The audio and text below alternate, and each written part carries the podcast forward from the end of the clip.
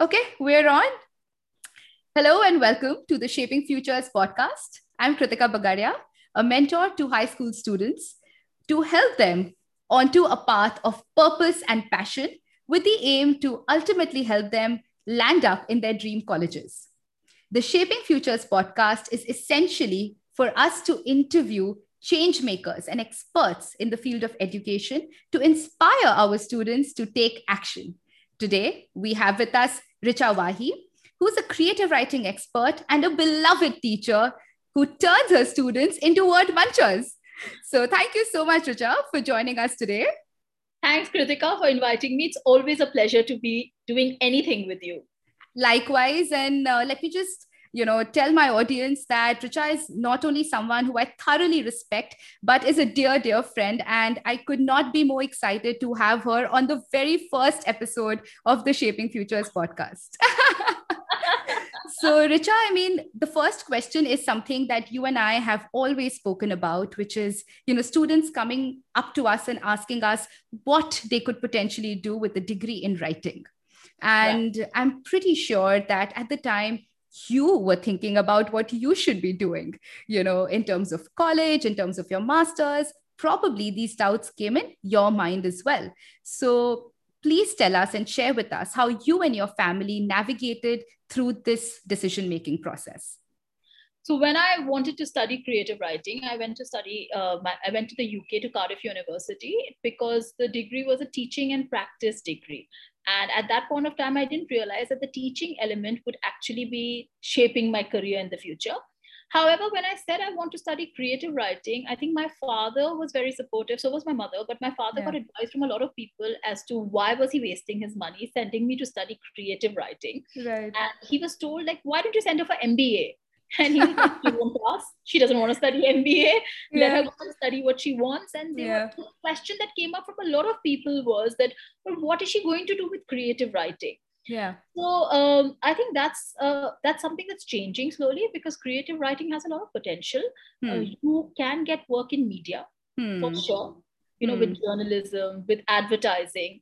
A lot of writing uh, in advertising is basically it's the crux, right? Like if Absolutely. you can't write, how do you make your copy and your ads? So journalism, definitely advertising, copywriting. Yeah. I also feel like, you know, now thanks to my own experience, the whole joy of teaching creative writing has come yeah. into play. And I couldn't have thought of a better career for myself, at least, you know, when yeah. I'm teaching creative writing to so many kids and a couple of adults who want to write novels. Right. Also, um, I think you know, with with writing, publishing houses open up doors. So yes. there's editing options. You could work with publishing houses, and of course, abroad you have the option of literary agents. So if you're someone who's familiar with writing and reading, those kind of options open up. So I don't think like creative writing is something that one needs to fear as a degree. Like it sure. will translate into opportunities. That's for sure may not sure. be the most conventional opportunities yeah. but definitely there are opportunities. Right. So was this an active dialogue you had to have you know with your parents? Because i believe that you know your sibling and other people around you have done you know the so-called safe careers like finance and you know conventional marketing. And when you were going on to this path of writing today you're looking back and saying hey there are so many options. But maybe at the time did you doubt yourself? And what do we say to students also who are actively then doubting themselves? So very honestly i didn't even think of a career when i studied creative writing. Right. I have worked i have studied english literature i have a degree in advertising and marketing with a specialization in copywriting and i was all set to do advertising. Yeah. And uh, i was living in bombay at that time and i came yeah. back to calcutta and that was career suicide because people said if you want to do advertising why would you leave bombay and come to calcutta and then yeah. i looked around for jobs i wasn't able to get anything that was up my alley yeah. i started with some content writing and editing and i was doing uh, you know reports and all but there was no thrill in it right and um, i had an altercation with my boss and i left i think that was a blessing because yeah. around that time i got to know of a degree called creative writing wow. and i and i always wanted to write. Since i was a child i wanted to write. I just didn't know what kind of job does a writer do? Because you know traditionally you're used to seeing parents go to office. Yes. I wasn't very clear how a writer works how a writer earns how, which office does he or she go to. Yeah. My nana ji was a writer. He used to write in hindi but he passed wow. away while i was growing up. Okay. so the only source of guidance that i could have had wasn't available to me So when I saw this in the newspaper, in fact, I found it by chance, and uh, I went to my parents and I said, "I think I want to study. I don't want to work anymore. I want to study." And my father right. was like, "Hallelujah! Please go!" Like they were very keen that I should get like uh, a degree from abroad. Yeah. So I said, I want to study creative writing, and they said, "We have no idea what it is, but if you want to do it, figure out how to get it, how to get admission, and go." Sure. So I had a lot of support from my parents. Hmm. The questions came from the so-called well-wishers sure they were very worried about my future and whether I'd have a job and whether you know I'd be employable and creative writing, which by the way, sometimes I get asked if it improves handwriting. I can assure wow. you it hasn't improved mine. Lovely. So yeah, so I think uh, to uh, for, for, students who are passionate about writing, I mean, if if it's something that you really want to do, then I think you're going to find ways to use it in your life. Absolutely. Yeah. If if you're going to be actively looking for opportunities in the space that you're passionate about you know in this dynamic world i'm just so sure like you said there will be opportunities absolutely. that will open up. Absolutely. And if there aren't any available you will make them available for yourself. Absolutely. Brilliant. And you know with that spirit moving on to our next question which is an essential part of writing is reading and uh, accumulating ideas to be able to imagine. And we're living in a world of swiping and uh, hashtags and uh, you know very often you know when i ask students they about reading and how much they read or how often they read they express a strong dislike for reading. So how are you inspiring your students to read better so that they can ultimately write better I think uh, from my own experience, what I will say is that it should start at home. Yeah. And it should start when you're young. You mm-hmm. have to sow the seeds. Because uh, I grew up in a house where there were always books around mm-hmm. us. There were mm-hmm. always books. Like it, it was, uh, it was unnatural not to have a library at home. Yeah. And what we saw as we were growing up was that the library was used by members of our family. Correct. My grandmother read, she read in Hindi, but she read the whole newspaper. She read all magazines. Yeah. So even Dadi, who hasn't had formal education, was a reader. Right. My I have books in my library that are my grandfather's, my nanaji's. Those books are older than I am. okay. So uh, we've always had a culture of the library being built by the family. Sure.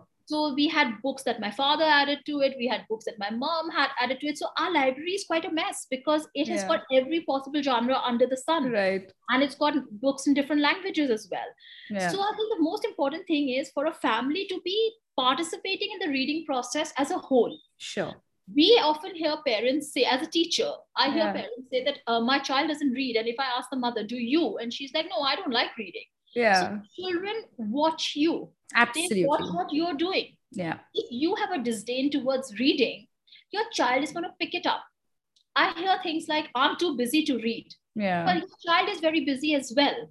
Right. So you Yeah, reading is the first thing students give up, you know, the moment Absolutely. STEM comes into their life. Yeah. Absolutely. I know it's because it's not encouraged. Yeah. Like, I always tell moms that, you know, if your child is small, read aloud to him. It's okay. Read yeah. aloud. Children love stories. We all love stories. Absolutely. So even if you're reading aloud to your child, your child, that interest is getting generated. Then go into a barter system. I've been reading a story to you every day. Why don't you read out one to me tonight? Lovely. Start with that habit. Then go into partnership.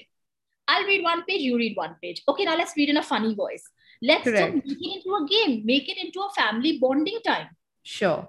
Also, another thing is do not use reading as a punishment which yeah. is the best way to kill your love for reading. Read a book otherwise you can't go to play. Hmm. i'm not going to let you use the computer till you finish reading 10 pages. Hmm. you have just gone from making reading into a pleasure from a pleasurable activity into a punishment one. Yeah. Read or else. Yeah yeah. Why would a child enjoy reading if you're using it as a threat? Yeah and, and they're only going to listen to your threats until a certain time. After that they're not even going to care about it. So yeah. So i think that's very important to start young. Yeah. And, and you know constantly nagging a child that you know you're not reading up, uh, as per your standard or your friends are reading higher standard books. Let the child read what he or she wants. The child will grow as he or she is ready. Yeah. You, you can't force a, a reading standard onto a child If right. a child wants to read the same book 10 times, let him or her. When he's ready to move on to a new book, he will. She will yeah. pick up the kind of book she wants to read. Don't impose your choices on your child. Sure. But how do you expose your children to interesting authors or interesting genres? So maybe like you you read out a story. For example, if I want to read a Russian fairy tale to a child, yeah. I could bring one i could read it out to a child. I'm talking about younger children of course. Yes yes. You can read it out to a younger child and say you know this is from russia and then you talk a little bit about russia. Get the child inquisitive yeah. you know? And yeah. then say would you like to read another one? Yeah. and then how about we take a challenge and read a story from every part of the world? Right. And into an interactive system. Give the child a map and every time they read a story from that re- region they color it. So it becomes an activity. What i'm trying to say is reading should not be an isolating activity. If you yeah. do it as a family project, if you do it as a way of bonding with your child, you will not have to do much after a while. Sure, absolutely. No, that's a brilliant idea. You cannot get a 13 year old to start reading now, but yeah. you can get a three year old, a four year old, a six year old to start reading. So that they continue 13 and, you know, throughout their lives then. Yeah.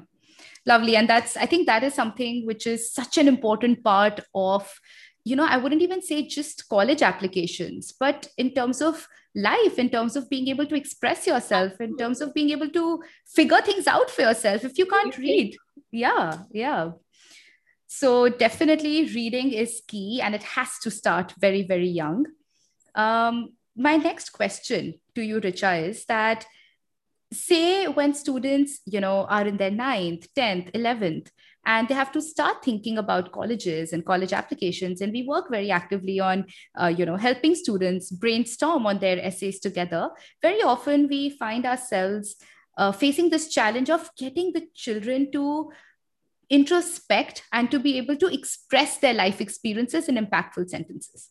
You know so how can we get students to actively reflect and to think about you know their life's challenges their life's achievements you know and how do we get them to start doing that throughout high school probably starting class 9 onwards i think journaling is very important because uh, you know very often we do things in our lives which we are doing in a matter of fact way without realizing that those are actually ideas that can be developed later yeah. into uh, a longer essay for a college yeah. application. Yeah. So if you're journaling on a regular basis, you have a book, a diary full of ideas. Yeah. You know, so when you're lacking an idea, you go back through your journal and you can find so many points that can be starting points for yeah. something more yeah. Also i feel you know children need to learn how to identify stories in their life. Because mm. most kids are at that awkward age where they don't want to say they've done anything. Yeah. because when you talk to young kids they'll say oh ma'am i just went to college. I just hung around. I was a normal kid. Of course you were a normal kid but there must be something unusual about your life even in that normal situation Sure. So I think it's very nice to have a chat with kids about things that you know may be unusual, and then once they realize that that is an unusual part of their life and it yeah. makes them unique, ask them to jot down more and more thoughts about it. Right. Like for example, once we spoke to a girl who kept saying that she had nothing unusual in her life, and then yeah. she let slip that she had a twenty-member family. Yeah, yeah said, holy cow, who in today's world has a 20 member family? Like, how right. many members do you have in your house? Right. And it started off with a joke like that. And that became the crux of her essay, where she spoke about adjusting with so many people. Relationship how- management, conflict management. Yeah. Absolutely. Absolutely. Yeah.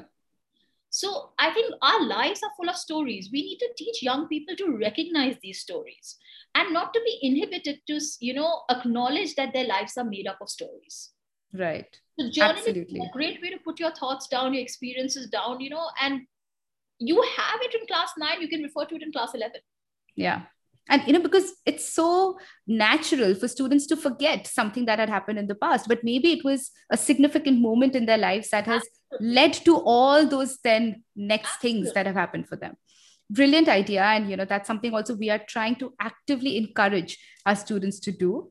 Um, and we hope to get more and more students to be able to do that.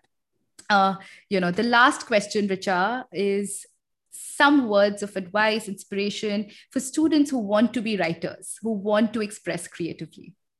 So writing is not easy for anyone who wants to write seriously I think writing is very, very difficult for people who want to write seriously, but it is such a rewarding feeling the moment you have that complete story or poem on a piece of paper.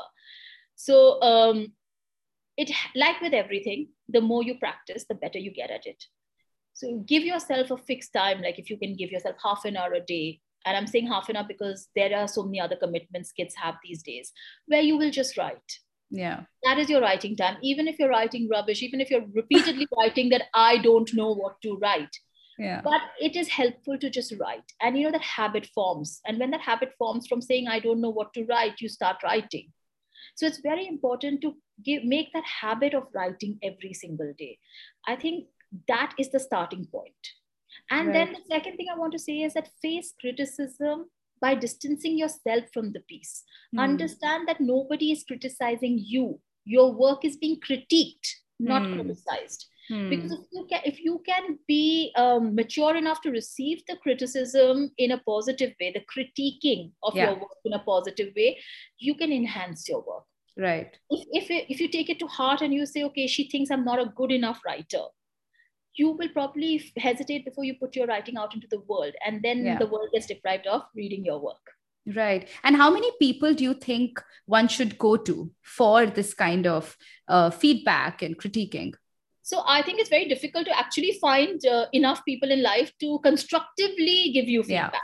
Yeah. yeah. And sometimes the people closest to you are the worst because mom's going to like what you write always. Right. My mom's liked what I've written always. Yeah. So you need to find maybe at least two or three people in your life who are objective, hmm. who will tell you not only what is wrong, but also what is right. Right. Yeah. If something doesn't work, why it doesn't work and if something works why it works you need to know your strengths as well as your weaknesses so you can at least you know use the feedback to repeat the positives and to improve right. on the negatives so at least identify two three people who you could go to and try and have them as diverse as possible sure you know? so you get different perspectives and yeah. generally i would say stay away from best friends stay away from families because they're always going to love you and by default love what you do Sure, sure.